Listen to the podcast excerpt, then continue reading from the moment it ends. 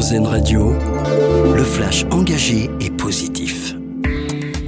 Bonjour, bonjour à tous. Cette bouge 30 minutes par jour, c'est le message lancé aujourd'hui par le gouvernement qui décrète l'activité physique comme grande cause nationale de 2024. Décision prise dans le siège des JO de Paris. La ministre des Sports Amélie Oudéa-Castera doit présenter cet après-midi au Salon des maires les mesures qui l'accompagneront. Le gouvernement veut inciter les Français à pratiquer 30 minutes de sport au quotidien, tout comme la consommation de 5 fruits et légumes.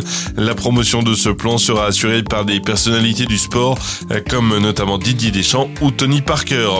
Accord imminent pour la libération d'otages retenus par le Hamas. Les pourparlers s'accélèrent aujourd'hui. Le mouvement islamiste palestinien annonce qu'il pourrait bientôt libérer des personnes prisonnières en échange d'une trêve des offensives israéliennes dans la bande de Gaza.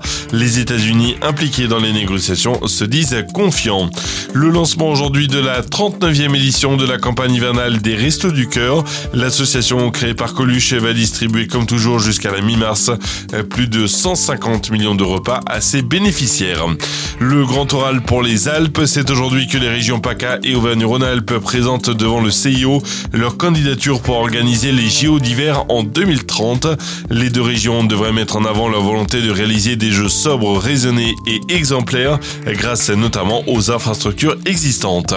Il va faire son grand retour après 7 ans d'absence. Jason Bourne revient pour un sixième film. Le réalisateur allemand Edward Berger vainqueur de 4 Oscars avec À l'Ouest, rien de nouveau sera aux manettes.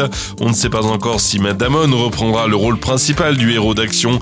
La date de sortie n'est pas encore prévue. Et puis, initier les collégiens au travail manuel et à l'artisanat, c'est notre dossier solution, une initiative de l'association De l'or dans les mains. Elle intervient dans les collèges pour sensibiliser les aux métiers manuels. 4000 jeunes sont concernés cette année. Dossier complet à retrouver sur rzn.fr. Voilà pour l'actu excellente journée à vous sur RZN Radio.